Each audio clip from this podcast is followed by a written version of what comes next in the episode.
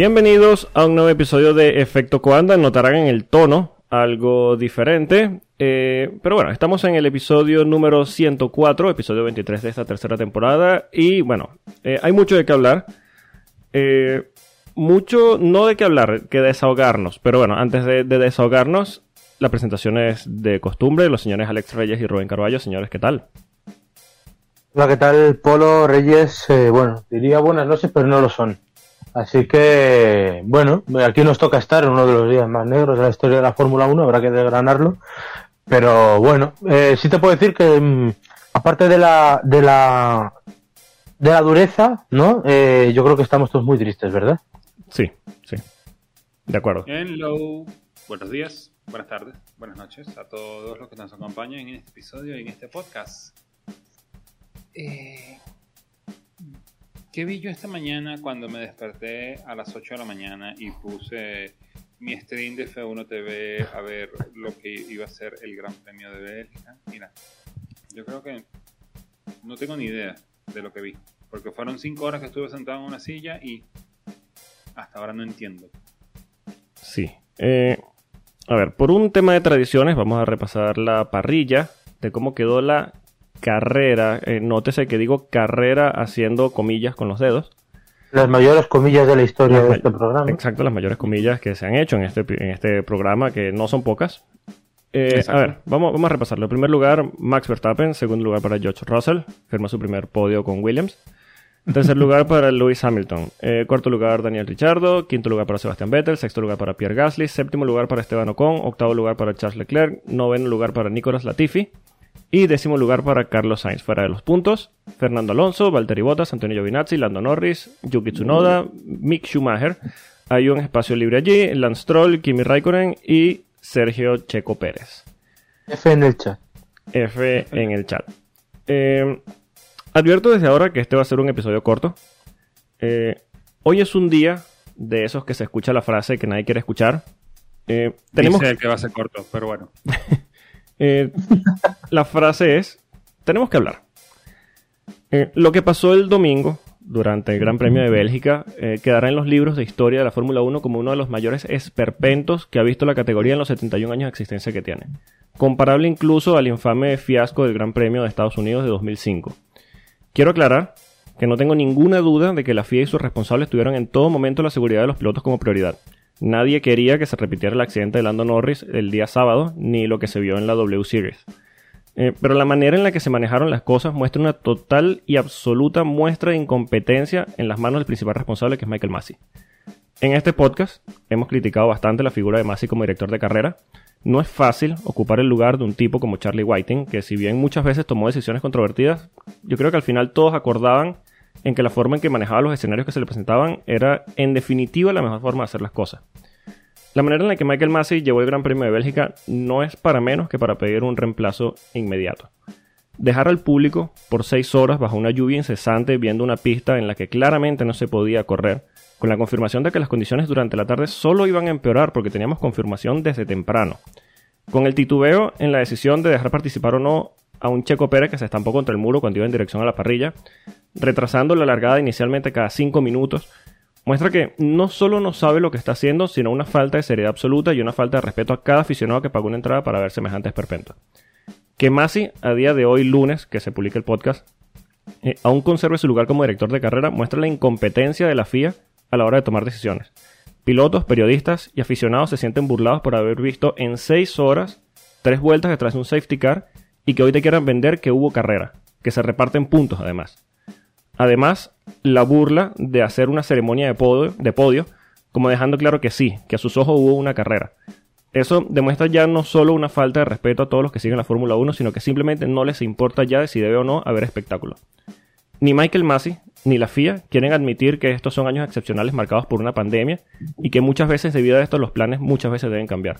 La terquedad de vender la temporada más larga de la historia no les permitió cancelar la carrera directamente el mismo fin de semana que admitían que perdían una de las 23 carreras planificadas a principio de la temporada. El Gran Premio de Bélgica, uniéndome a las palabras, a las palabras de Lewis Hamilton, fue una farsa. Hoy la Fórmula 1 firmó una de sus páginas más vergonzosas en la historia y el deporte que con tanta pasión seguimos hoy nos decepcionó. Y lo peor para todos es que no hay motivos que demuestren que les importa que esto haya pasado. pues ya estaría. Eso es lo que hay, ¿no?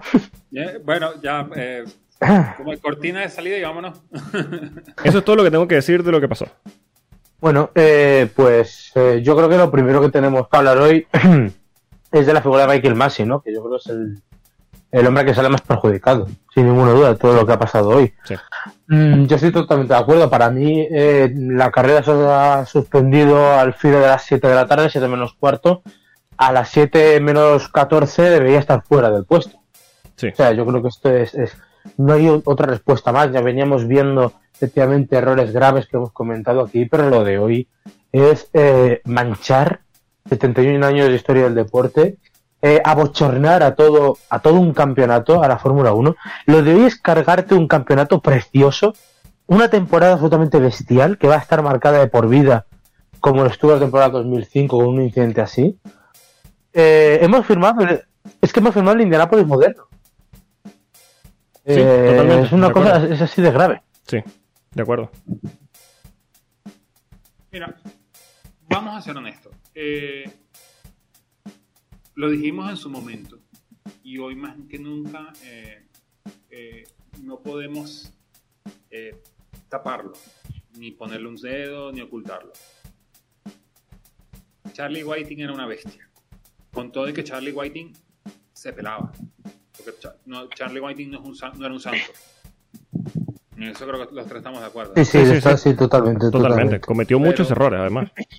De muchos y se, le, y se le dieron muchos palos hasta el día que murió, por desgracia. Exacto. Pero, pero esto es el, como dice el dicho español, eh, alguien vendrá que bueno te hará, ¿no?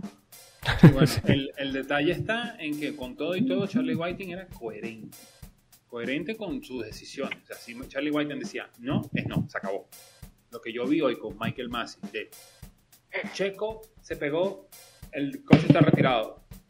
Y mientras lo lleva, pero eh, él no recibió ayuda externa. Entonces, bueno, déjame consultarlo con los comisarios aquí. O sea, Claro, es que-? Es que ese es el tema, la, la- la carrera empieza torcida desde ahí, o sea, cuando la No, carrera. es que la, ca- la- la- la carrera empieza torcida en todo aspecto, porque claro, ¿cuál es el problema? Para esta carrera te vas a encontrar dos bandos definidos. Los que dicen se pudo haber corrido y los que dicen no se pudo haber corrido. Aquí no hay medias grises. Sí. ¿ok? Sí, Yo me doy cuenta de que ustedes mencionan el Gran Premio de Indianápolis del 2005 y lo comparan con esto, pero es que hay un detalle. En el 2005 por lo menos hubieron coches en pista y se cumplieron las 71 vueltas. Aquí no, no, no llegamos ni al 5%. Sí. Este Gran Premio va a pasar a la historia como el Gran Premio más corto de los 71 años de la Fórmula 1. 14 Sí. kilómetros se corrieron, eso es todo. Superando a Adelaida 91, me parece. 91. 91. Adelaida 91, 20 24 minutos. Exacto, y, fue un- y eso fue un, un aguacero torrencial que, y se entiende porque era un circuito callejero, pero. O sea, yo lo que quiero que entendamos todos es que esto no es que es una sorpresa. Esto no fue, y que me corrija Rubén, este no es el Gran Premio de Qatar del 2017, cuando llovió. Sí, no, 18. 18. 18, ah, exacto. Ese no es como el Gran Premio de Qatar 2018 que llovió. Porque, Dios mío, tú lo que menos te imaginas es que va a llover en el desierto. O sea, estamos hablando de Spa-Francorchamps, estamos hablando de la pista que tiene su Claro. microclima. Sí. Si te dice Pero es que, 40% de lluvia, es 40% de lluvia. Y te sabes que la lluvia viene. Pero es que el problema es que el 40% es, puede ser 40% pero es que como puede ser 60% en la zona de Stavelot, como puede ser un 80% en Blanchimont. O sea, es tan grande el circuito que es imposible. ¿Cuál es el problema? Y es el problema básico. Sí, mucho de esto, la Fórmula 1, el manejo, eh, Fórmula 1 Management, FIA, o etcétera, quien quiera cargar con el muerto, no supo hacerlo. Pero este es el adiós perfecto de lo inútil que son los coches de este año. Sí. Bueno, ya no solo de este año, de unos cuantos años ya. No, bueno, No, pero sí. esta generación, Sí, sí. esta segunda generación híbrida, lo inútil que son. Porque es un coche que no te permite dar espectáculo. Es un coche que es demasiado ancho para todos lados. Y como es un coche que tiene tanto downforce, necesita neumáticos muy grandes, y eso es el spray que causó en el circuito. Es que esto, eh, eh, eh, ese- un- esta carrera, perdón, Rubén, esta carrera con la primera generación, aunque sonaban como aspiradoras, se corría, muerto la risa. Es que pero un, un detalle sobre eso, eh, para quien le interese, eh, los neumáticos Pirelli lluvia extrema, esos que muchas veces no sabemos qué son, porque no los utilizan y son grandes desconocidos de la Fórmula 1, evacúan 80 litros por segundo.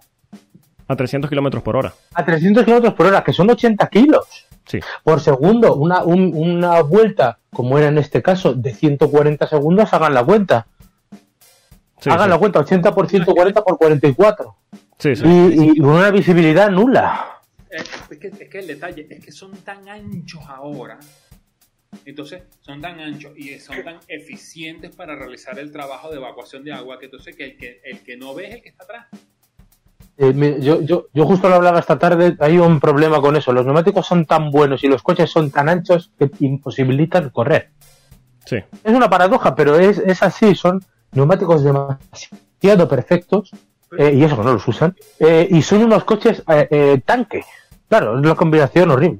Sí, ya hemos hablado de, la fórmula Iveco y además le sumas estos neumáticos de, de goma de, de- lluvia pesada que los hacen más anchos de los, de los normales, ¿no? De los, de los que son para seco. Pero más allá de eso, es lo que dice Reyes. Hay un tema de que los monoplazas sí son los más rápidos de la historia, pero son perfectamente inútiles. ¿Por qué? No pueden competir entre ellos, no se pueden seguir de cerca. Eh, son tan anchos que no caben en la mitad de las pistas, o, la mitad de las pistas son incómodas para adelantar. Eh, no pueden correr en condiciones un poquito más allá de intermedios porque empiezan a hacer aquaplaning. Entonces hay un tema de base bastante malo en esta Fórmula 1 actual que simplemente, como dice Reyes, no te permite dar espectáculo y terminamos con esperpentos como los que vimos hoy. Sí se ha corrido en peores condiciones, pero a hoy día de hoy es imposible, no es seguro. Y, es- y con todo esto es un milagro que hayamos tenido los carrerones que hemos tenido los cuatro últimos años. Sí, Hemos tenido carreras que pasarán en la historia, pero, pero no por base. Exacto, pero es que ahí es donde está el detalle. Porque hemos tenido, porque hemos dicho que la- el año 2021 ha sido una de las mejores temporadas de la historia de la Fórmula 1, porque los pilotos decidieron empezar a sacar los codos.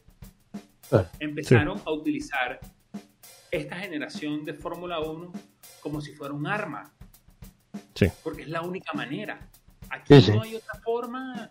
de- eh, eh, a todos nos encantaría un pase hermoso eh, en Blanchimont, por ejemplo, que se pasen lado a lado, que se corran lado a lado y que sea el que tenga los, los huevos más grandes, el que frene más adelante. Sí. Pero aquí no, Mm. con esta generación lo que tienes que hacer es sacar los codos. Y por eso es que hemos tenido, porque entonces antes era uno solo el que lo hacía, que era Hamilton, ahora son dos. Y después eran tres. Y porque ya estamos en la última generación, de, el último año de esta generación, que ya sea todos los coches están como hasta cierto punto iguales, Sí. en ciertas condiciones. Aunque ciertamente el, el- el- el problema es que el, el tamaño no lo van a solucionar. O sea, este es un problema que en parte vamos a tener que seguir arrastrando. Hay que recordar que los neumáticos van a ser más anchos incluso, Sí. porque aumentan las pulgadas. Eh, o sea, que esto, por desgracia, es un problema que vamos a seguir viendo. Pero hoy, yo... Ajá, pero eh, Dime, dime, dime, dime. la, la tercera generación va a ser con menos carga aerodinámica porque ellos quieren que Sí, sí, están que- hablando de efecto suelo y todo eso quieren que el poder regrese a las manos de los pilotos Sí, a las manos de los pilotos y que al menos no, no- no nos encontremos con un coche que no puede seguir a otro en un segundo. Sí. O sea, está claro, pero, pero que al final yo creo que aquí a- a- el tamaño va a seguir siendo un problema, por desgracia, que ya hemos hablado de las bondades del nuevo reglamento. Pero hoy yo creo que esto es una parte, esto que comenta el reglamento, que es muy interesante, de todo lo que ha pasado. Y yo me quiero centrar en otra cosa que has dicho, que es lo de eh, lo de la previsión. Porque no hay que olvidar una cosa. eh, ayer, sábado, nos encontramos con la misma situación Sí.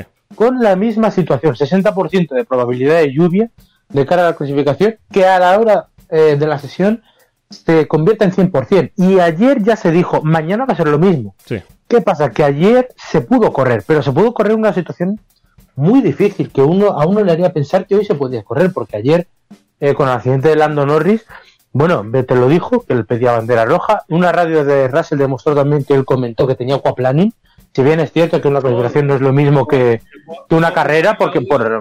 Rubén, te puedo buscar el audio donde salen todos diciendo que tienen aquaplano. Sí, Todos. Claro, claro, Todos o sea, lo todos lo dijeron. Claro, no es lo mismo una clasificación que una carrera, por, porque en una carrera van pegados y en una clasificación no. Sí. Y les da mucho más espacio, pero que al final eh, sabían perfectamente todos lo que iba a pasar. Sí, Sabían todos perfectamente lo que iba a suceder y desde las 12 de la mañana les han tenido, bueno, desde las 12 no, desde la, desde la Fórmula 3, desde las 11 menos 20, jarreando agua en un sitio en el que el, el público es tan bueno y la afición es tan buena que van desde primera hora, sí. que, que van desde siempre, que es Spa-Francorchamps, y eso le sumas la afición holandesa, pues imagínate cómo está en el circuito desde tempranas horas. Eh, les han tenido allí desde las 12 sabiendo que eso iba a ser muy difícil. Nadie, pienso yo, nadie ha pensado en adelantar la carrera. Es verdad que hay compromisos televisivos, pero hubiera sido mejor que no correr. Ese, Eh, es un punto importante que yo quiero que tú, eh, nosotros aquí discutamos. Aquí, el horario, o sea, la, la categoría como tal. Tú, tú te das cuenta quién tiene el peso entre el que va a gastarse en el circuito contra quien lo ve en televisión. A la Fórmula 1 prefiere ese dinero, no del que... claro, claro. Porque sí. la Fórmula 1 ha hecho en los últimos 30 años, dice, la carrera sale a esta hora. No sale antes, no sale después. Sale después si tenemos un escenario como este. sí. Pero ahí es donde, por ejemplo, categorías como la NASCAR son tan buenas. ¿Por qué? Porque ellos tienen contratos televisivos muy bien diseñados porque se dicen, mira, si se presenta este escenario, bueno, podemos hacer esto, podemos hacer esto, podemos hacer lo otro. Yo he visto carreras de NASCAR que la han tenido que adelantar tres horas porque viene la lluvia. sí. sí. O se tiene que correr el lunes. O incluso el martes. Sí, incluso, incluso el miércoles. Incluso el miércoles, sí. "Martes, miércoles". El año pasado lo vimos. Sí, bueno, por eso. Y si tú me dijeras, bueno, es que no se podía hacerlo el lunes porque la próxima fecha es muy lejos. Señores, del circuito de Spa-Francorchamps al circuito de Zandvoort hay 300 kilómetros. Sí, Es más, ¿cuál fue el chiste? Salgan de la pista, sálganlos a correr a la, a- a- al- a la autopista. El primero que llegue ganó la carrera de, de Bélgica y sale en pole para Holanda. sí, sí. O sea, ¿qué te cuesta decir, mire señores, disculpe, porque aparte de eso, si tú me dijeras que es que bueno, que están todas las televisoras del mundo, la señal quien la levantas eres tú. Después tú dices, bueno, yo se la Claro. a los- o sea, s- ¿Sabes lo que pasa? Que lo que pasa también es que la Fórmula 1, a ver, claro, la Fórmula 1 ga- es el, el- bueno, es que no solo es la competición de motor que más gana en cuanto a dinero de televisión, es que es el de las competiciones deportivas que más gana. Yo entiendo que eso te puede presentar más problemas a la hora de mover una carrera hacia atrás, adelantar una carrera. Pero teniendo en cuenta que la mayoría de televisiones hacen previos, sea, que ya saben más o menos lo que va a pasar, que le meten una hora, hora y media previo, dos Sí. incluso, como aquí en España. Eh, y ya con la... Esto tampoco es decirlo a toro pasado, porque, repito, sabían lo que iba a pasar. Entonces, eh, era más fácil que arriesgarte a no tener carrera que lo que ha pasado. Exacto. Tú la mueves a las 2 de la tarde, que además toda Europa y toda Sudamérica y, to- y todo el mundo está acostumbrado a las 2 de la tarde. Y tú, te- y, y- y tú al menos parece que tienes un plan. A lo mejor no lo tienes, pero da la sensación de que lo tienes. Sí.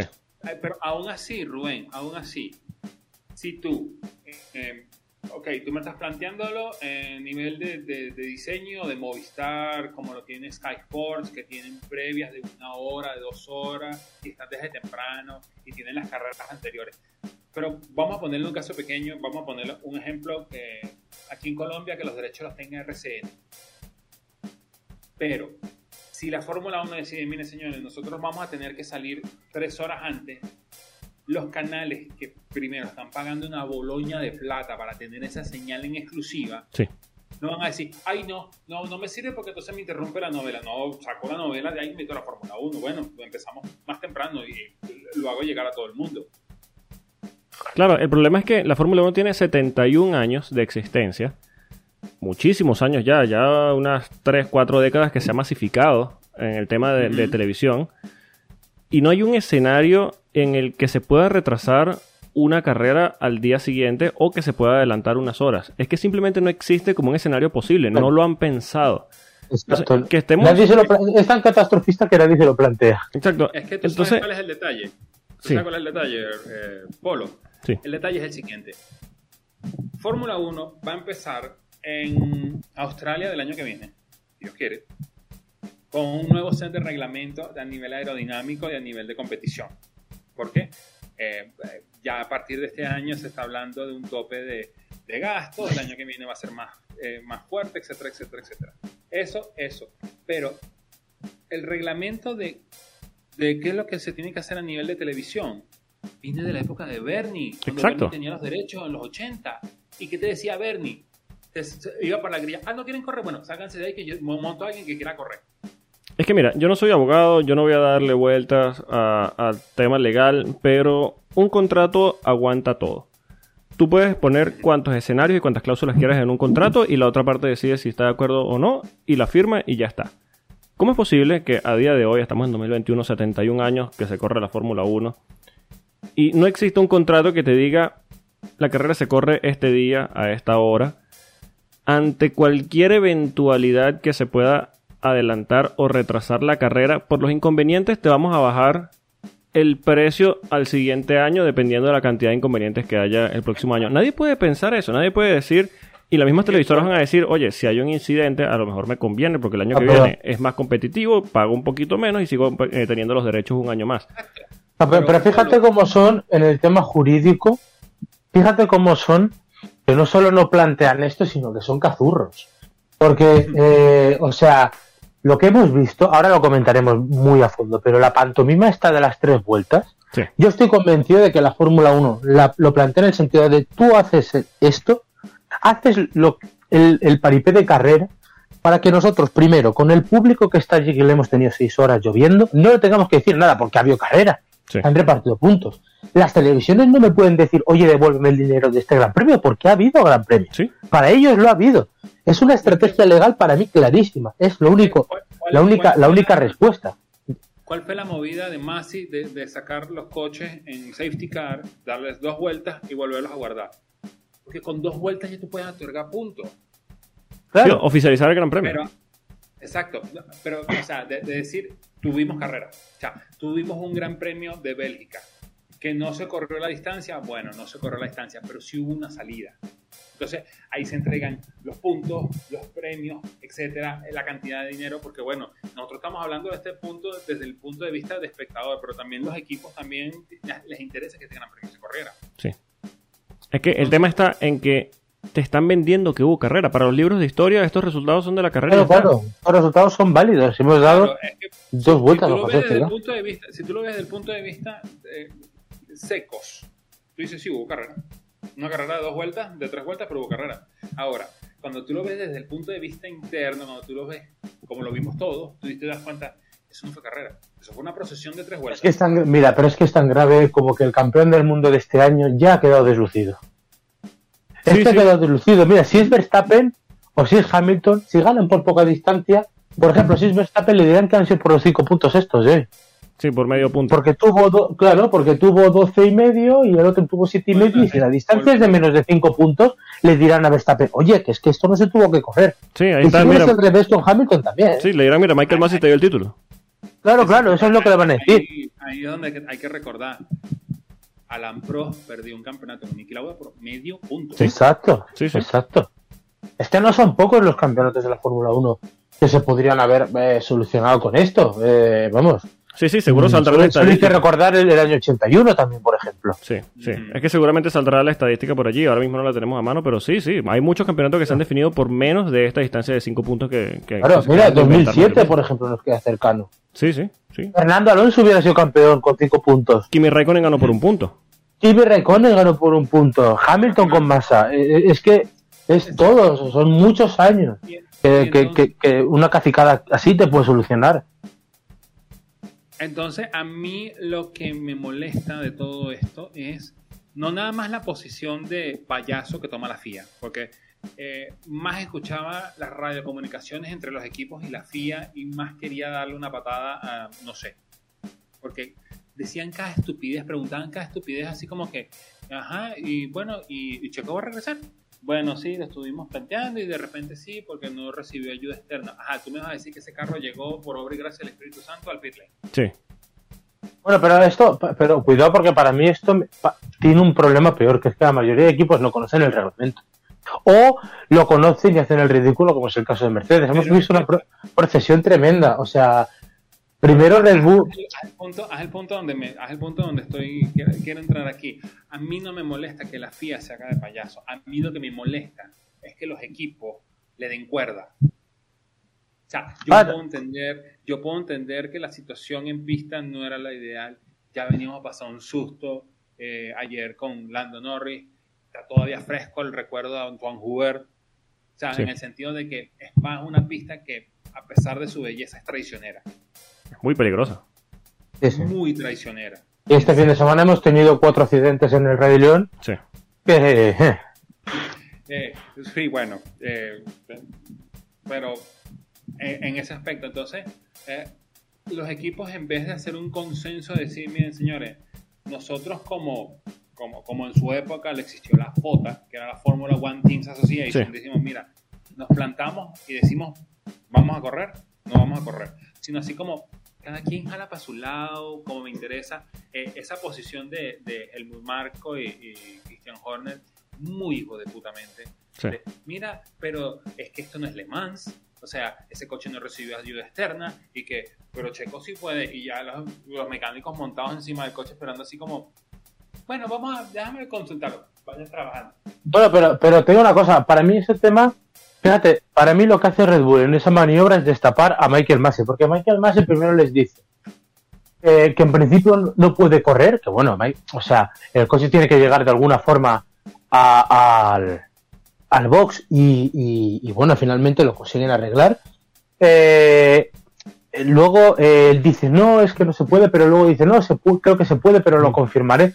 O sea, realmente ahí ha dejado en evidencia un director de carrera que no sabe su propio reglamento, Sí. porque lo sabe. Sí, Y luego eh, Mercedes, por ejemplo, diciendo que, que tenía que salir desde el pit ya, sí, ya lo sabemos. Es que mira, lo más Como grave... ha pasado toda la vida. Y, y, eh, ya sumando a lo grave de, de- de la situación, está también toda esta pantomima que hicieron con el reloj de la carrera, las tres, Y, las famosas, eso iba, sí. sí, las famosas sí. tres horas que paran el reloj y tal. Mira, si tú como director de carreras, de- de- como director de carrera decides, el reloj inició, a o sea, empezó a correr a partir de las 3 de la tarde. Quiere decir que la carrera oficialmente a, a- a efectos de la FIA está, aunque está en bandera roja, está corriendo. Está, hay una carrera activa actualmente, aunque esté suspendida por carrera por bandera roja. Un piloto dentro de esa hora activa no pudo iniciar la carrera, que es Checo Pérez. Y tú decidiste dos horas después, bueno, hora y media después de que empezó a correr el reloj de la carrera, que este piloto podía unirse a la carrera. Es como meter a un piloto en la vuelta 32 de un gran premio en cualquier otro circuito. Tal cual. Es como permitirle hecho- empezar en la, en la vuelta 32. Eh, no, no tiene ningún tipo de sentido. Entonces, en, Spa hubo una violación masiva de protocolos de la FIA. que- Se cambiaron una cantidad de procedimientos absurdos en cuanto a, a cómo se debe actuar o qué se puede y qué no se puede hacer. Eh, cambiaban procedimientos sobre la marcha. Esto de Michael Massey de no puedes correr, después de eh, yo creo que sí, déjame consultarlo. Fue un esperpento completamente que Eso, es y, fácil eso, y decirlo eso- ahora mismo. y- eso después de saltarse el primero, porque a mí que alguien me explique por qué dos vueltas de formación. Que me parece muy bien, o sea, que a mí, por ejemplo, me parece un, un sistema bueno Sí. para no empezar la carrera, pero realmente lo que me quieres decir con eso, si la vuelta de formación no está dentro del procedimiento de carrera como tal, Sí, me quieres decir que la segunda vuelta de formación ha sido lo que ha sido toda la vida, que es cuando tú dabas una vuelta con... O sea, se ha empezado con el safety car. sí, la se segunda vuelta de formación era la primera vuelta, y tú me la has vendido con vuelta de formación. Sí, Eso es algo que la FIA a mí me tiene que explicar, porque yo entiendo el concepto de una salida abortada. sí, Entonces tú tienes que dar una segunda vuelta de formación porque tú empiezas el protocolo de, de inicio de nuevo. Pones todos los semáforos cinco minutos, los recoges, llegas a cero, haces la vuelta, se enciende el semáforo, se va. Pero eso es en tal caso que tú abortes la salida por cualquier ocasión. Lo que sucedió hoy en el circuito de Spa, esa segunda vuelta que se inventó Michael Massey, sencillamente era la primera vuelta de carrera bajo safety car. Sí, Eso ha exacto. pasado Sí, sí. Sí, sí. O sea, de, de hecho, de hecho, cuando ha pasado la, la- o sea, cuando el tiempo ha terminado, de repente han mostrado que era la vuelta 39, que quedaban 39 Que quedan vueltas. o 39 vueltas, sí. 44. Claro, entonces ahí tú tienes que contar cinco vueltas, que son las tres que se han dado, que no han sido tres, pero no sabemos, Sí. y esas dos. Pero es que ya decimos, la segunda vuelta de formación es una, es una primera vuelta, sencillamente porque, porque no hay salida abortada. La salida se da con bandera roja, o sea, la bandera roja se muestra cuando está acabando la segunda vuelta de formación. Sí. Es que es un, un lío muy grande. no, no, es que Y no es la primera vez, por cierto, no es la primera vez que Michael Massey se salta los mandatos reglamentarios sobre la marcha. Ya lo ha hecho con safety cars absurdos, con, eh, eh, bueno, en otros momentos cuando, cuando, pues, cuando le ha interesado realmente, con lo de decidir sobre la marcha si las salidas en parado o en seco, Sí. no es la primera. Exacto. eh, eh, eh, yo entiendo de que este, eh, no es primera vez que Michael Massey lo hace, pero lo que hoy sí vimos, así, blatante, así en tu cara, es como Michael Massey y, los y el cuerpo de comisariato de la FIA deciden reescribir el reglamento a la marcha. Sí. Entonces, ¿para qué tienes un reglamento? Es que muestran. El reglamento son las reglas. O sea, Sí, sí. señores, este es el juego, así se va a jugar. Así es como que, bueno, eso es como, lo podemos consultar y eso está ahí, tú sabes. O sea, yo entiendo eh, eh, que ha pasado en esta temporada con esas banderas rojas muy NASCAR que se inventa él para, para que tengamos show al final. Sí. O sea, Mira, precisamente sobre eso me gustaría escuchar a los que les gustó la agua carrera de dos vueltas. Es que A mira, ver qué piensan hoy. yo entiendo, a ver, no, no lo voy a justificar. Yo entiendo que la posición de director de carrera no es una posición fácil, no es un lugar en el que... eh, la, o sea, primero la, la toma de decisiones tiene que ser muy rápida por temas de seguridad eh, y es muy difícil cuando tienes que tomar eh, decisiones fuertes en un corto periodo de tiempo, acertar siempre. Pero lo mínimo que se pide, porque es tu trabajo, es que conozcas el reglamento. Se entiende que el reglamento es muy grande, muy extenso, toca muchísimos puntos muy específicos que tal vez es muy difícil eh, tenerlo en, en la punta de la lengua, como dicen, eh, para poder ejecutar cuando un escenario se presenta y cuando no, cuando poder ejecutar un, un, eh, algún artículo del reglamento o no. Pero estás rodeado de un ejército de comisarios que son bastante incompetentes, cabe decirlo, no importa el circuito en el que estén que podrían cubrirte un poco las espaldas en ese sentido, pero el tema está... O, le- o el equipo legal de, la, de Liberty Media. si no Exacto, el tema está en que hemos visto constantemente en que Michael Massey siempre, siempre toma la peor decisión. Siempre. La que más- eh, curiosamente, la que más le convenía en, en- en por del espectáculo. Exacto. Siempre toma la Sí, peor decisión. Entonces, eso muestra un nivel de incapacidad absoluta, ya no solo de él, que sí, él es el primer responsable, pero de él y de todo el comisariato del equipo legal de la FIA, de la FIA, de la FOM y de, De todo. toda, la, de, de toda la camarilla, desde luego. Sí, de todos los responsables. Claro, lo que pasa es que eh, de todo ese equipo, de todo ese equipo legal, todo eso, la cabeza visible siempre va a ser él. Claro. Y entonces, Sí, sí, por Pero- supuesto. Polo- Pero claro, dice, y, y que da la casualidad de que todo esto ha venido con él. Porque esto antes no pasaba. Exacto. Bueno, pasaba con Charlie, lo que pasa es que, bueno, vuelvo y repito. pero Charlie, Charlie, que- cometía, pero Charlie cometía errores en base a un criterio formado con el reglamento. O sea. Charlie nos dejaba aquí con los famosos, eh, que, que esto lo ha heredado Michael Massey, los famosos eh, parones de cinco minutos, de, de- de no querer correr con lluvia Sí. en casi ni, que- ni con intermedios. Pero eso era en base a un criterio que podíamos considerar erróneo, que lo era, pero nunca contra el reglamento. Y, y- y Charlie Whiting nunca se inventó un reglamento. Tú podías eh, claro. O sea, tú podías, él, él podía, eh, yo qué sé, eh, una sanción de tiempo que tú consideraras eh, eh, desmedida o que una cosa no se sancionara, pero era un criterio subjetivo que el reglamento Mira, mismo yo- te lo permite. Yo- pero yo- esto de... Yo voy a decir algo aquí que va a sonar incómodo, muy incómodo. Pero hubiera sido Charlie Whiting, el director de carrera del Gran Premio Británico, Lewis Hamilton terminaba baneado una carrera, mínimo. Bueno, es posible. eso yo no, no sé qué decirte, pero, Sí. pero desde luego lo hubiera llevado de otra forma. No, pero, o sea, no le hubiera dado una sanción de 10 segundos. No, eso desde luego. Eso en eso Porque estoy, va- va- eso estoy de va- acuerdo. Vamos, a- vamos, a, vamos, a, vamos a quitarnos la, las caretas en ese aspecto. Ok, podemos entender toda la situación de que todo lo que pasa en Silverstone y no quiero abrir esa, ese- esa caja de Pandora porque mucho nos costó cerrarla. Pero en el sentido de que eh, basándonos en las actitudes que él tuvo cuando, por ejemplo, sucedió lo de Román Grosjean, Sí. lo hubiera hecho. Y le hubiera sabido mierda, que es, el, que es el campeón mundial. Sí, sí, de acuerdo. No, no, no, no, no, no baneó a Michael Schumacher en su época en Benetton. Sí. Es que mira, eh, em-. A Michael Schumacher en el 94, en el 97 Sí. le excluyó de los puntos. sí. Eh, exa- Exacto, o sea, eh, ese es el detalle. Charlie Whiting era una persona que no le temía a cualquier decisión. Michael Massey como que le tiene miedo a qué van a decir. Entonces, está viendo Dominicali que lo ve desde abajo, los equipos que lo ven desde arriba, eh, el otro que lo ve medio feo. Entonces, tú me dices que, Polo dice, el trabajo de comisariato a nivel deportivo, o sea, a nivel de motorsport, es una de las vainas más difíciles. Pero yo veo a Eduardo Freitas Sí. lo más racional. Yo no he visto una carrera del WS donde Eduardo Freitas se equivoque. Es que mira, lo mínimo que se pide. esa no era la decisión. Sí, sí. Lo, lo mínimo que se pide en un tema de aplicación de reglamento de sentido común pasa en todos los deportes.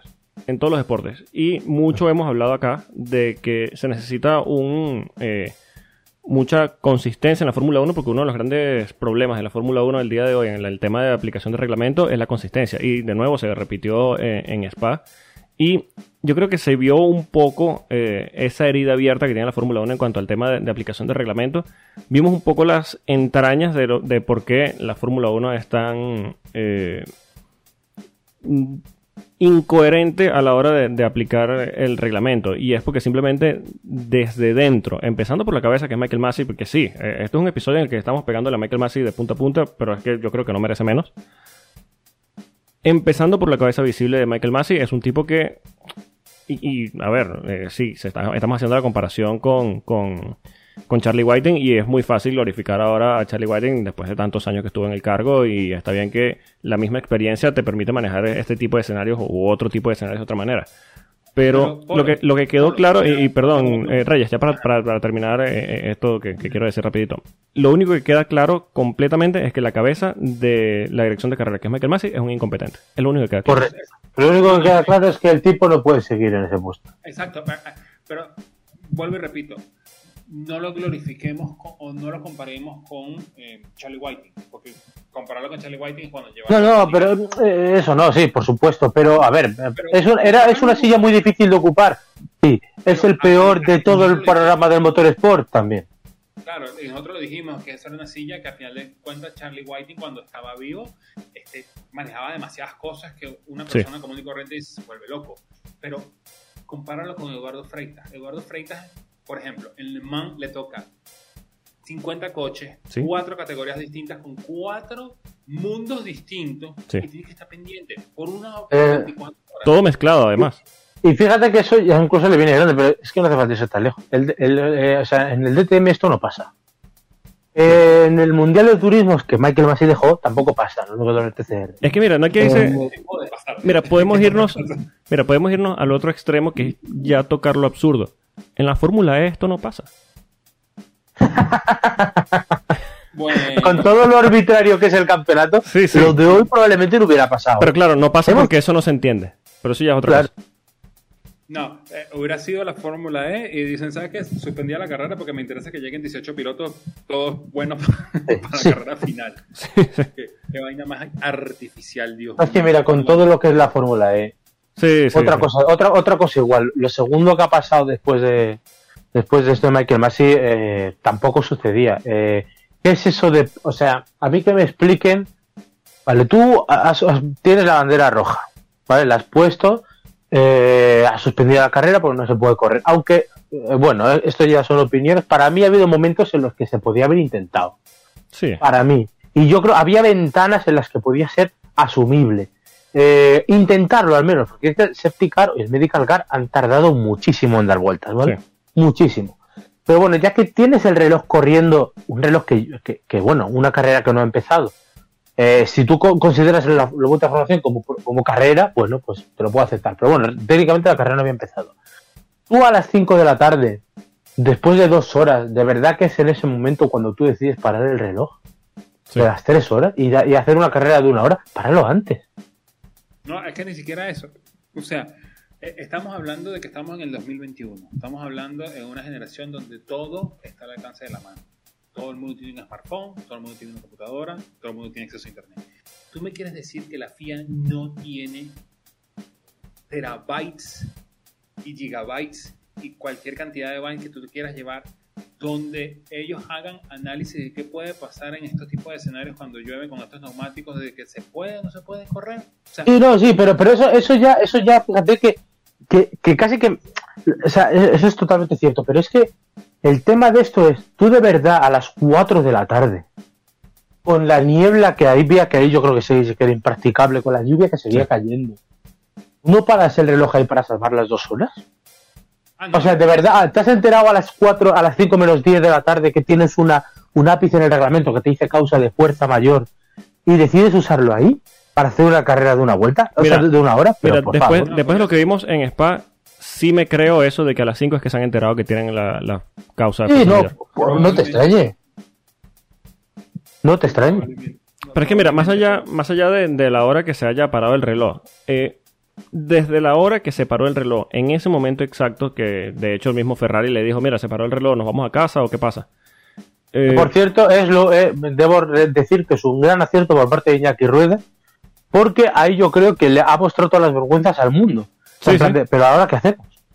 sí, me- imagínate, en O sea, efecto, cuando dando la razón en claro, efecto a, a, claro. a Iñaki Rueda. O sea, ya así de absurdo fue el Gran Premio de, de Bélgica. Ya, ya. Ya, oficialmente esto es fórmula bizarra. Sí, sí, esto ya, ya. Rubén echándole flores a Iñaki Rueda, ya esta es la fórmula bizarra. Pero bueno, Hombre, es que, pero es que ha hecho la pregunta que tocaba en ese momento. ¿Qué ha pasado? claro. Exacto. Pero es que más allá de eso, eh, lo- a- al punto que quiero llegar, en ese momento en que Michael Massey decide detener el reloj y salvar la hora, ya en ese punto habían varios periodistas comentando que en la sala de comisarios se estaba hablando de hacer las dos vueltas bajo safety car para hacer el gran premio oficial y terminarlo así. Entonces, si ya tú tenías ese escenario en la mano, sabías que no ibas a correr, porque por muy mala la previsión que sea Meteo France, de- que Meteo France siempre se equivoca, se sabía que no se iba a poder correr una carrera ya por un tema de, de que estaba empezando a oscurecer un poco, eh, de que la... Aparte, se De que, veía... tenía- de que teníamos un radar que llevaba dos horas sin moverse. Es que nos Sí. hemos tirado dos horas viendo un radar que no se movía. No, es que se veía a pocos metros de, de la- del circuito, quiero decir, ni, ni a 500 metros del circuito había una pared de agua que se estaba acercando al circuito que todo el mundo se... o sea, no necesitas a Meteo France para saber que no se iba a poder correr. Tú no podías poner eh, en, o tomar la decisión en ese momento de decir, mira, vamos a salir todo detrás del safety car, vamos a cerrar esto o vamos a cancelar la carrera y ya está. No, tenías que esperar otras dos horas con el reloj parado para tomar una decisión que podías haber tomado o que ya te estabas planteando en el momento en que paraste el reloj a las 5 de la tarde. En un momento, en un momento, a las 5 de la tarde, yo creo que todos lo que pensábamos era que la carrera se cancelaba ya. O sea, eh, a partir de ese momento en el que los aficionados de la tele, los aficionados del circuito, todos los equipos, o sea, cuando Iñaki Rueda pregunta eso, yo creo que representa a todos los equipos, todos estaban pensando, pues se acabó por hoy. ¿Sí? Entonces, tú de verdad ahí no tomas la, la, la, la decisión de decir cancelamos, por mucho que te duela. Pero ahí, te, ahí es cuando un director de carrera tiene que tener la tensión de decir, me ahorro el ridículo. Y no expongo a mi deporte como lo expongo. Es que es el punto donde, donde yo quiero que aterremos. ¿Cuál es el problema de Michael Massey? Que Michael Massey tiene demasiadas influencias por debajo. Porque si tú eres director de carrera y tú ves la previsión meteorológica y tú te das cuenta de que aquí en 60 minutos no va a haber oportunidad para correr, se acabó, no se puede correr, Sí. la carrera se perdió. Mira, mira, yo, yo, yo te- para mí es una cosa mucho más fácil. Michael Massey es un vendido al espectáculo. Eso, Entonces, un, un- un hombre que, que- que solo tenga como objetivo que se cumple un reglamento y, y prevalecer la competición, sabe perfectamente en ese momento lo que tiene que hacer, Sí. que es cerrar. Es decir, se acabó, lo hemos intentado, sabemos que no se puede y, y cerramos, pero no. ¿Cuál fue, la, ¿Cuál fue la sensación que quedó con esto de que Michael Massey manda para el reloj y como que se pone a pensar con los equipos así, mire, ¿qué podemos hacer? Porque, bueno, la gente que está allá afuera, tú como director de carrera no puedes hacer eso. No, pero, tú- pero, pero ni siquiera con los equipos, ¿eh? yo creo que pa- para mí el, el- es Liberty Media, ¿eh? Sí. o sea, es un hombre de Liberty. Pero, pero ay, ven acá, es que es el punto donde yo me digo, que, que es el otro punto que quiero tocar acerca de Liberty Media. Si tú me dijeras que Liberty Media dice, mira, nosotros eh, no podemos tener competición porque este, eh, nos va a tocar devolver la plata a las entradas. Pero ya salió Stefano Micali y decir, ¿saben qué? Mira, vamos a ver qué podemos inventar, pero no le podemos devolver el dinero a la gente. O sea, Como hemos tenido gran premio, no se devuelve nada. Sí. entonces, entonces lo que pasa es que esos son esos entramados que uno nunca se va a dar cuenta de verdad cuál es la verdadera historia. Porque, ¿qué hubiera parecido? ¿Qué hubiera parecido que Michael Masi para el reloj y se pone a discutirlo con, con la gente que tiene ahí? Y obviamente dentro de la gente que está ahí siempre va a haber un infiltrado de, de- de un equipo, de otro, que va a empezar a empujar hacia el lado que él quiere. Porque a mí no se me va a olvidar este, que, que me pareció una, una de las grandes hijueputadas del día. El Checo Pérez saliendo de último en las dos vueltas. No, pero ya se ve clarito, ya podemos correr. Sí, el sector 3 está listo y no. Así Bandera como- roja. Bueno, os voy a decir, os voy a decir una cosa. Para mí la bandera roja, para mí la bandera roja es, es un, es un no queremos correr, Sí, pero en ese momento para mí era el más practicable del día. sí, sí, sí, totalmente. como- es que ese era el momento en el que se podía correr y era difícil. Pero ese es el típico punto en el que uno, los pilotos tienen que ir con más tiento, pero el aquaplaning, la visibilidad acabará mejorando. Sí. Y de hecho, la previsión era que a partir de las 6 se, se podía mejorar un poco la cosa. Es que mira, O sea, eh, cuando, estaban en el podio era la mejor situación. sí, ya la, la lluvia en ese punto específico había bajado bastante. Y tú puedes decir, mira, eh, sí, la pista está muy mojada, de hecho vimos los camiones en la pista, vimos los comisarios eh, barriendo un poco la pista para eliminar un poco de agua. ¿Qué mejor forma de eliminar agua en una pista que tener a 21 manda- coches dando vueltas? Exacto. ¿Por qué no sacas 10 minutos del safety car dando vueltas con los 21 coches atrás? Se limpia una línea, una línea que esté medianamente húmeda, ya no, por supuesto que no va a estar seca. Y lo sueltas a correr y ya está. Tengo una carrera de media hora, pero tengo una carrera. Ten Exacto, dignidad. Es que, es que son muy tontos porque la, primero que la visibilidad era un problema por la niebla, pero no era un problema en cuanto a luz. Y solo hay que ver la Fórmula la Fórmula 3. Sí. Sábado por la tarde se corre, acaba a las 8 menos 25 y tenían de margen hasta las 8 de la tarde. Hoy yo escuché que, que, la que anochecía a las 8 y 27. Sí. O sea, que, que 8 y tenían 26. to- en 8 y 26 tenían margen para hacer lo que quisieran. Y, y efectivamente, si tú das, es que tienes va- varios planteamientos. Si tú pones el safety car, das 10 vueltas, lo hemos visto, por ejemplo, eh, en el de- desgraciado Gran Premio de Japón de 2014, por Sí. ejemplo, es, es el primero que se me viene a la mente, pero el safety car dio varias vueltas. Sí.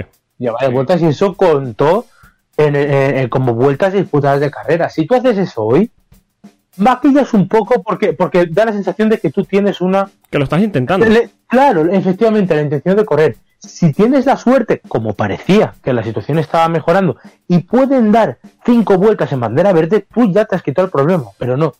Lo han hecho de la forma más clara posible, decir, mira, lo que nos interesa es terminar, lo que nos interesa es coger el dinero, Sí. medio, la mitad de puntos y todos para casa. Es que no lo hagas tan evidente. Que por cierto, no, no es el punto que estamos tocando, pero te- tengo que decirlo. Esas tomas de la realización a Michael Massey, dirección de carrera, moviendo las manos, diciendo aquí ya, en este momento preciso, aquí ya, moviendo las manos para allá, para acá, sobraban bastante. Por favor, Sí, dejen de mostrar Y- ese tipo, por Y, favor. de- y debo añadir que empezaron el sábado con la bandera roja de Lando Norris, que no pudo ser más propagandística. Sí, de sí, decir, total. uy, en el mismo momento pongo la bandera roja, mira qué buenos somos.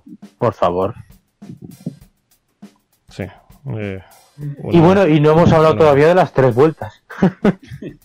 Sí, bueno, eh, cabe decir que precisamente el, el safety car dio las dos vueltas, eh, o se hicieron las dos vueltas de formación. Después se dieron las, las dichosas vueltas estas que al final decidieron que si contaban o no contaban en el tema del reglamento. Eh, las descontaron, las cinco vueltas, en el, en el, en el total de las vueltas de, de la carrera. Pero también hay una curiosidad allí, más allá de- del tema del reglamento, en que se dieron cinco vueltas y se contaron cinco vueltas. Quiere decir que la vuelta de formación también contó como vuelta de carrera. Sí, sí, claro, porque y yo lo que, yo lo que interpreté en eso es que, que la salida fue en, en- en mojado. De que no que hubo vuelta de la salida fue en mojado. Sí. Es que aquí hay un problema gordo. Porque tú eso lo cuentas como vuelta de formación, que no es una vuelta de carrera, no entra dentro de los 44, pero al final la cuenta que te sale es que son 39 vueltas. Entonces, si la vuelta de formación eh, co- contó eso lo que era era una salida en falso, Exacto. pero no lo era. Porque luego, eh, después de dar esas dos vueltas, que al final han sido tres, que ahora hay que explicarlo, eh, al final lo que ha puesto la FIA es que se han dado eh, tres pasos por meta y dos vueltas. Entonces esa primera vuelta no contaba. Sí. Sí. Es que ellos mismos se han hecho el lío.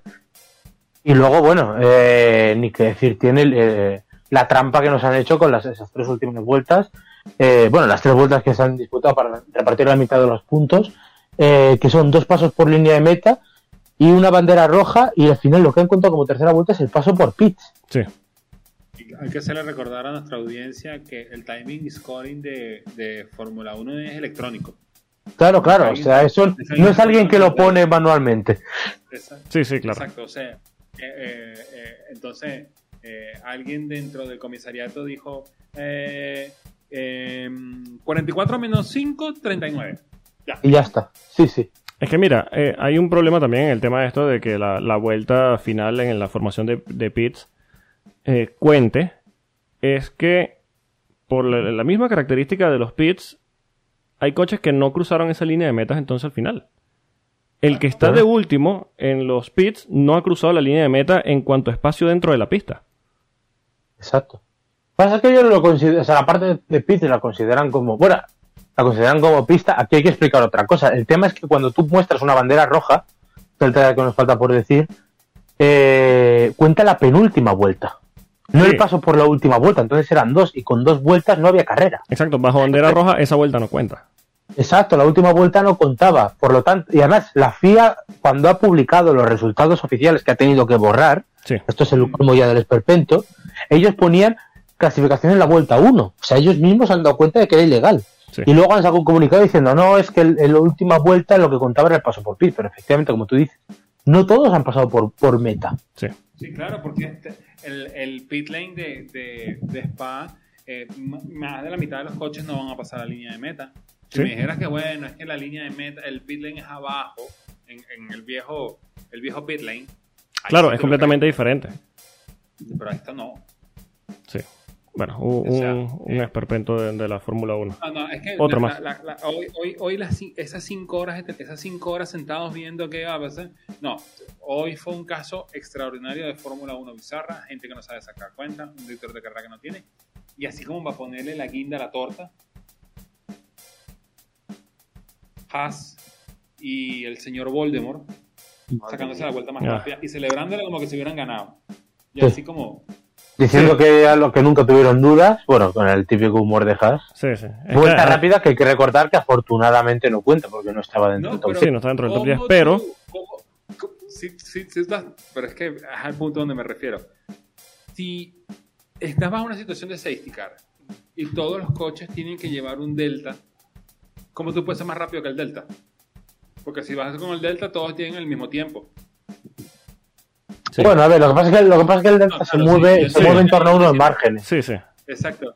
Y, y- y- y probablemente dentro de todos los deltas sacó este niño y lo hizo menos uno. Ah, sí, la vuelta rápida. Ahora, te digo, a, a mí lo que me sorprende es que Verstappen no lo hiciera yendo como iba presionando al safety car. Iba a su lado.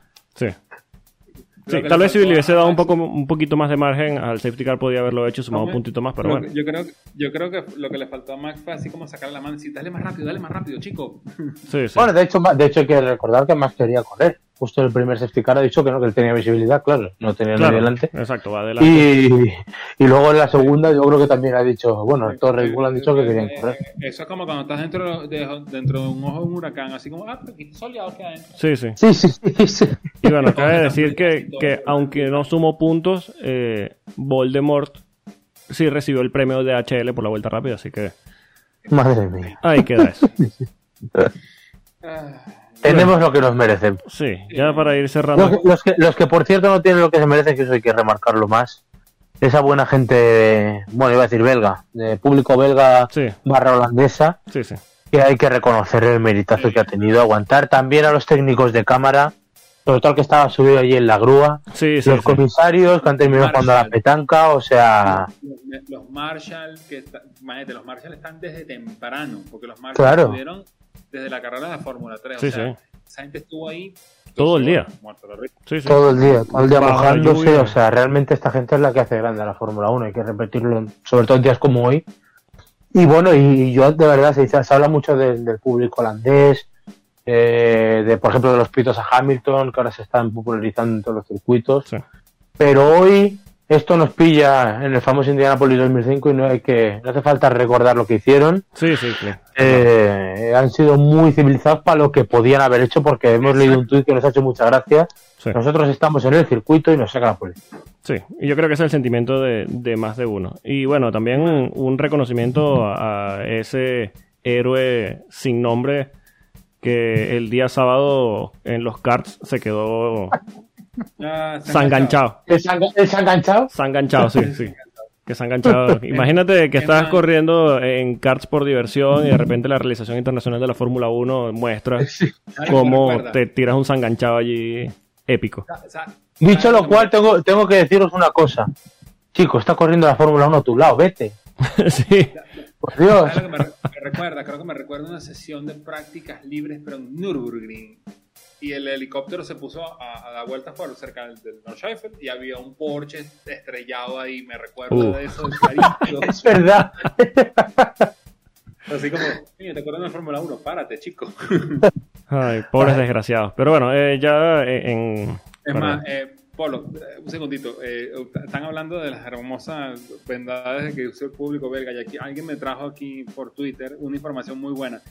Fíjate que pasó esto y no sucedió nada. En NASCAR, en el año 61, una carrera este, que tuvo que ser recortada a 258 vueltas, la gente tomó a los pilotos como rehenes y les pidió que corrieran la carrera completa. Bueno, son Porque opciones. Nosotros pagamos por eso. Son opciones. Mm, bueno. Cuidado.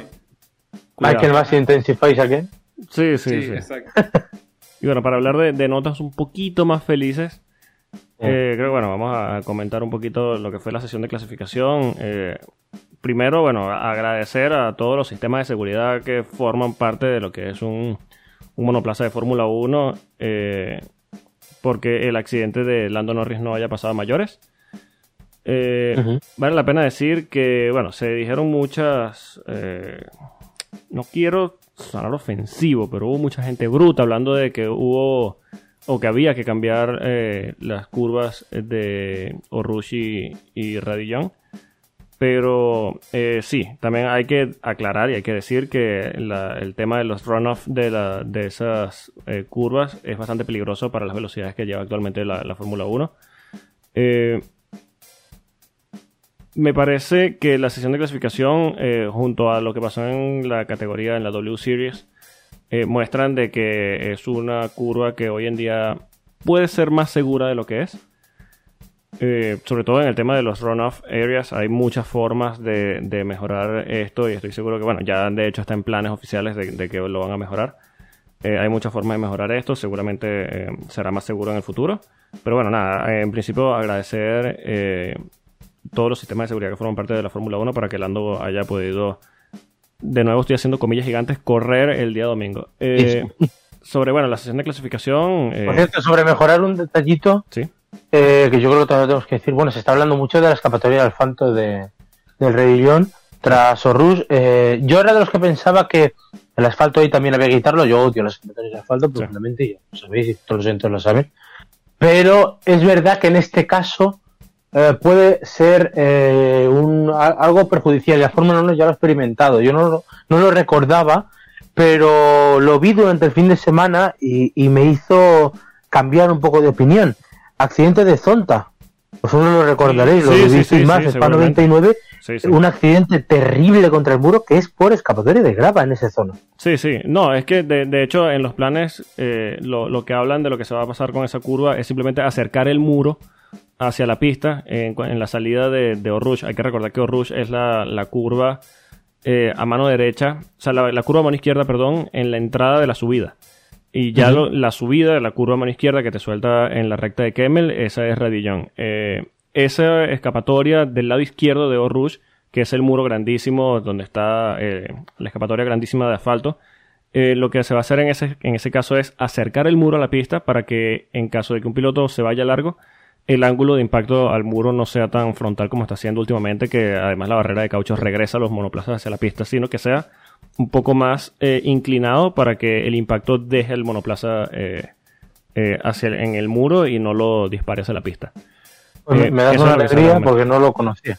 Y te digo no más, con eso evitamos actuaciones como la de Cayo Colet, que no sé si la gente lo ha visto este fin de semana, pero en Fórmula 3 Sí. tiró por la tangente. Tiró Sí, sí. por fuera y, y, bueno, casi la lía eh, por, la, por las dos, abajo y arriba, por las dos escapatorias, una izquierda, otra de derecha. Eh, que bueno, eh, por cierto, una cosa terrible, dirección de carrera le metió 5 segundos solo por eso. Sí. Porque aquí también está un poco el problema de, de los accidentes y de la dureza. Eh, esto es, casi te, in- te incentiva a hacerlo. Total, pierdes 5 segundos. Sí, ganas mucho más y ya está. Claro. Sí. Y bueno, ya para, para ir cerrando el tema de Spa, eh, una grandísima clasificación que yo creo que muestra eh, la clase de piloto que es de George Russell. Que lo único que quedó claro este fin de semana, aparte del ridículo y lo absurdo que es la FIA de la Fórmula 1 actualmente y, y que Michael Massey es simplemente un incompetente desgraciado, es que todo lo que no sea que Correcto. Mercedes Dilo, dilo alto, dilo alto. Sí, todo lo que no sea que Mercedes anuncie a George Russell en Mercedes es un despropósito y una falta de respeto al deporte. Eso. A mí, yo- a mí me quedan dos cosas claras de eh, lo que hizo George Russell el sábado. Primero, eh, casualmente estaba viendo la sesión de clasificación por F1 TV y ha salido Nicolas Latifi eh, excusándose porque eh, no había podido llegar arriba más a... ¿Cómo es? No había podido llegar más arriba Sí, como estaba llegando George Russell, porque justamente pasó eso cuando estaba en la sesión de bandera roja, por el accidente de Dan Norris. Y ha salido Nicolás Latifi y dice, bueno, es un William, es lo máximo que le puedo sacar. sí, como ¿qué más quieren de Este mí? niño- y dije que este niño lo pone segundo, o sea, que se, se quiere matar. Por cierto, eh, dos cosas. Uno, ya William anunció de que ellos están financieramente bien, que no necesitan plata.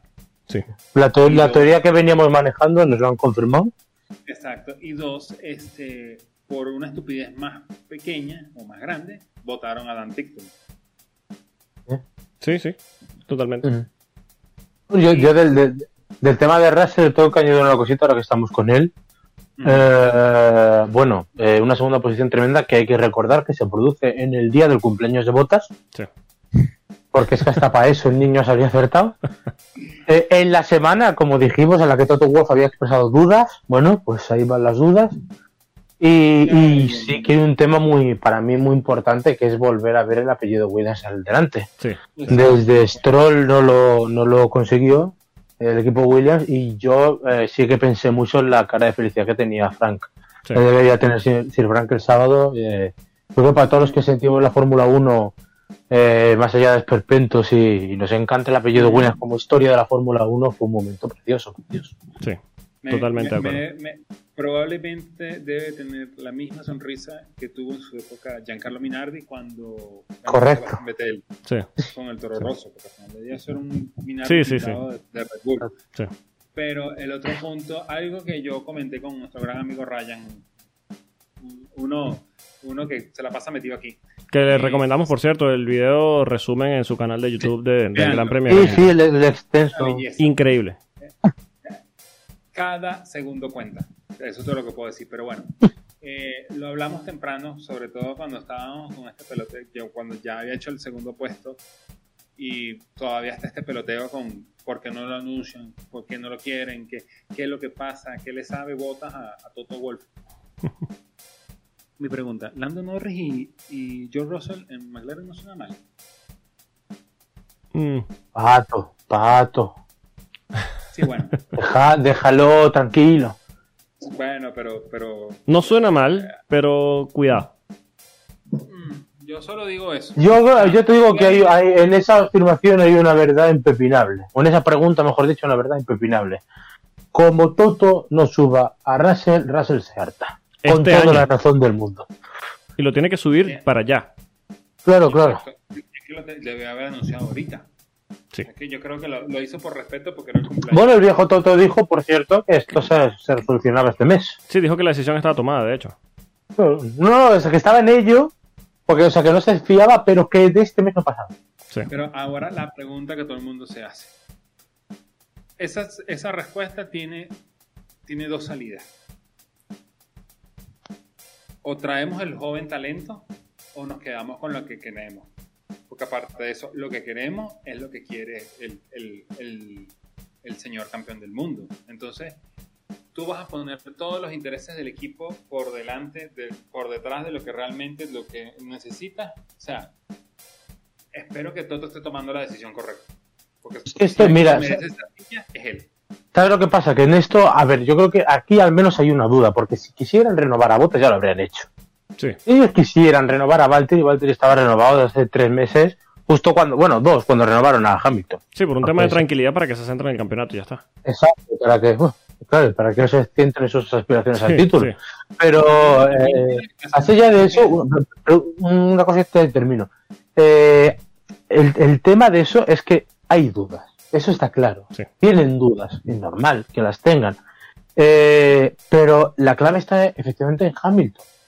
Hamilton acaba el sábado y el sábado lo que suelta Hamilton es que él sigue queriendo a Botas. Es un mensaje clarísimo. Es que ese es el detalle.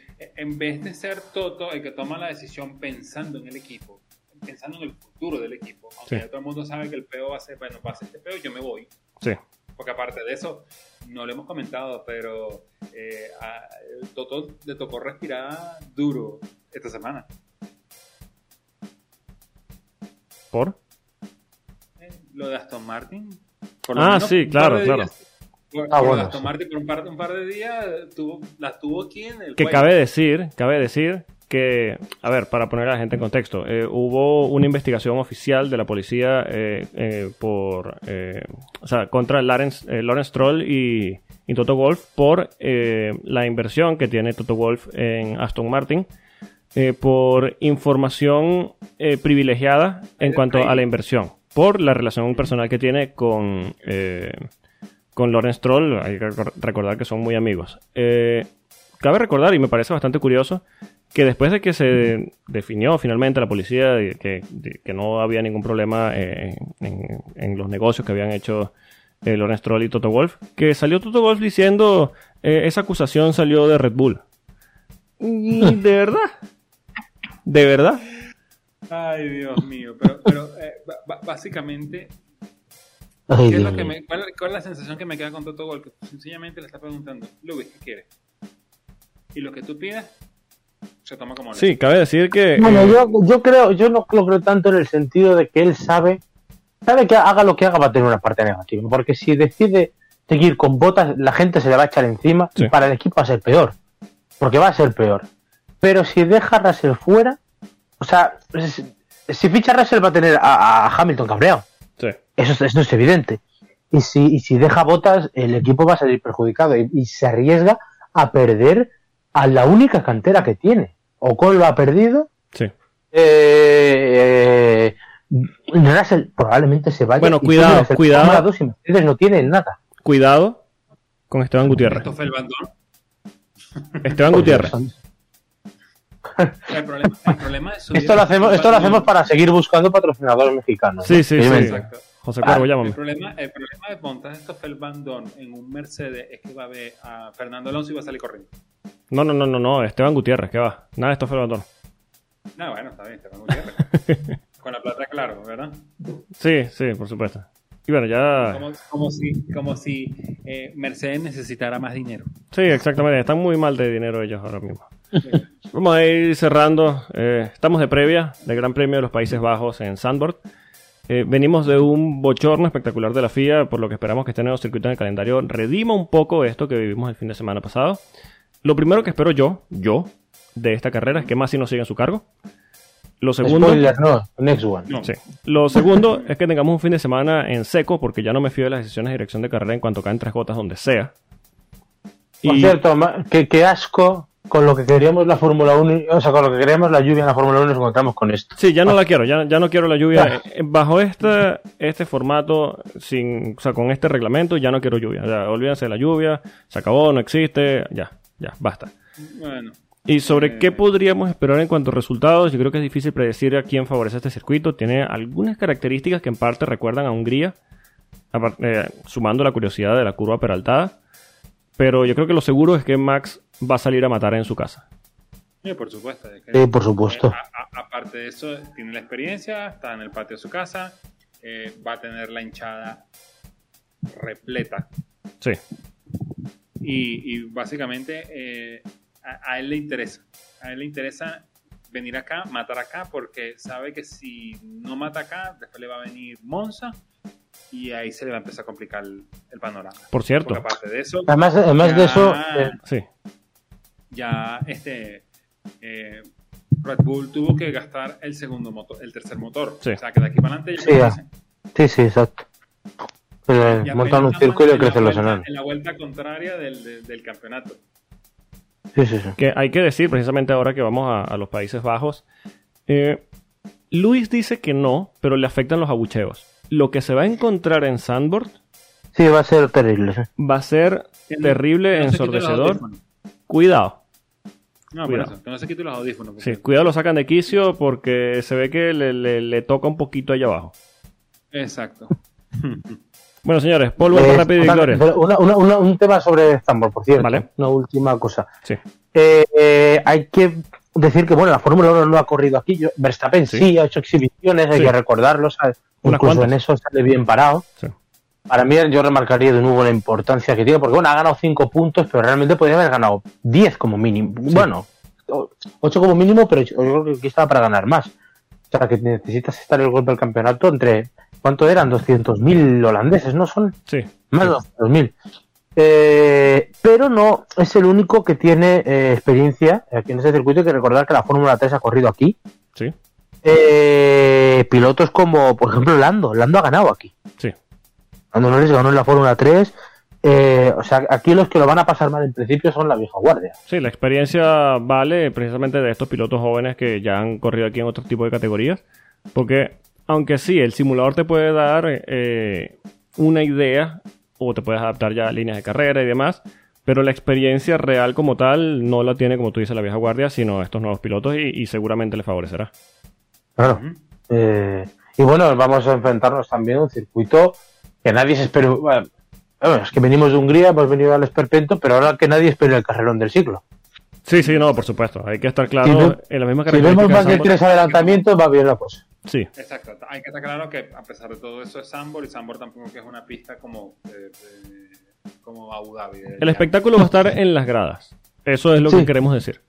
Exacto, y esperemos que eso no signifique que van a palear a Hamilton. Pero eh, es verdad, o sea, yo, yo recuerdo de Zambor que Zambor en su época no era el circuito más grande. Sí, sí. Desde luego, ya tenía problemas, ¿os imaginas ahora? En fin. Sí, bueno, señores. Eh, Hay que apostar, ¿no? predicciones. Paul, vuelta rápida y victoria. Eh, ¿quién, quién, quién va a apostar en contra de Max Verstappen? Cuidado. Que nos Depende. hackean. Yo no. No, no, no. Max todo. Max pole, carrera y, y vuelta rápida. Y el Yo soy Los sospechosos habituales. Ok. Yo soy práctico, pole de Verstappen, claro, vuelta rápida más Verstappen, victoria de Verstappen delante de Checo, Uh, delante de Checo y de Hamilton. bien. Yo digo eh, pole position de Max Verstappen. Vuelta rápida de Max Verstappen. Y victoria. Charles Leclerc. Charles ¿Cómo? Leclerc. No, no, Charles no. Leclerc. Perdón, perdón. Escuché bien, Charles Leclerc. Charles Leclerc. Uy, uy. uy. Cuidado. Por delante de Max Verstappen y Checo Pérez. Que ojo, ojo, ojo. Ojo. Para la predicción de Spa, yo dije que los Mercedes no terminaban. Y no han corrido. No, Ojo. co- Eso pensaban en Netflix también. Estaban grabando este fin de semana. Pueden seguir a. pueden seguir al señor Rubén Carballo por arroba Rubén Piso de XT. Al señor Reyes lo pueden seguir en arroba a Reyes Motors. A nosotros nos pueden seguir en arroba Efecto Coanda. Pueden escucharnos y suscribirse en todas las plataformas existentes y no existentes de podcast. Y bueno, señores, gracias por acompañarme en un episodio bastante particular de Efecto Coanda. Particular como la Fórmula 1, ¿no? Sí, sí, bueno, Eh, no, no podemos sí. esperar nada diferente. Desde luego. Bueno, pues nada, hay que estar a las duras y a las maduras. Eh, hemos estado en una temporada grandiosa Sí, y hemos estado, yo creo que en el peor día de la historia de la Fórmula 1, probablemente en cuanto a, en cuanto a, a política interna, ¿no? Sí. Eh, para mí esto es, eh, cada cuanto más tiempo pasa, pienso que es peor que Indy 2005. Así que nada, eh, solo eh, con un deseo quiero terminar, que es que las carreras que vengan sean tan buenas que, que nos hagan olvidar esto. Pero para mí sigue quedando la- el mandato de que esto desluce mucho una de las mejores temporadas de la historia de los últimos años, Sí. sin ninguna duda. Sí, bueno, eh, literalmente todo el mundo lo que quiere es pasar la página con este aspecto de, de que Bélgica se convierta en lo que se convirtió Indianapolis 2005, que fue un, en un pie de página solamente cuando sucede algo de estas características que tú lo traes de regreso. Pero eso no significa que es- tengamos que manchar una de las mejores temporadas de la historia de la Fórmula 1. Temporada que, by the way, eh, de 23 carreras va a pasar a 22 y vamos a Sí. tener un, un gran premio después del gran premio de Brasil, que al parecer la Fórmula 1 dice que sí vamos a correr en Brasil, así que eso es noticias buenas. Sí. Pero Qatar, de verdad. Mira, a eso solo hay que decir, Y, y Abu Dhabi, no. eso No solo hay que decir una cosa. Is right south and away we go. Exacto. O, o no, ya uno no sabe. Sí, sí, ya, Claro. ya a estas alturas. A ver, Pero yo creo que la mejor opción de si se oficializa este gran premio en Qatar y tenemos el de Arabia Saudita y el de Abu Dhabi, bueno, el Race of One. Sí. Y bueno, para quien nos escuchó hasta acá, ya saben lo que quiero decir cuando un episodio va a ser corto, ¿no? Eh, Eh, con 45 minutos me conformaba. sí, con 45 minutos nos conformamos. Gracias al que llegó hasta acá. Por suerte son bastantes personas los que escuchan todo el episodio. Y bueno, ya saben lo que pueden esperar la próxima vez que digamos que un episodio va a ser corto. Y que estamos sacando una hora y cuarto de una carrera que no se corrió y de tres vueltas detrás de un safety car. Imagínate Una carrera que no se corrió. ¿eh? es que lo que merecía la Fórmula 1 bizarra era correr una carrera que no se corría. Sí, sí, sí. Y menos mal que no cubrimos las 24 horas de más, porque aquí, bueno. Tuviéramos, tuviéramos una semana. Bueno, señores, nos escuchamos la semana que viene. Adiós. Adiós.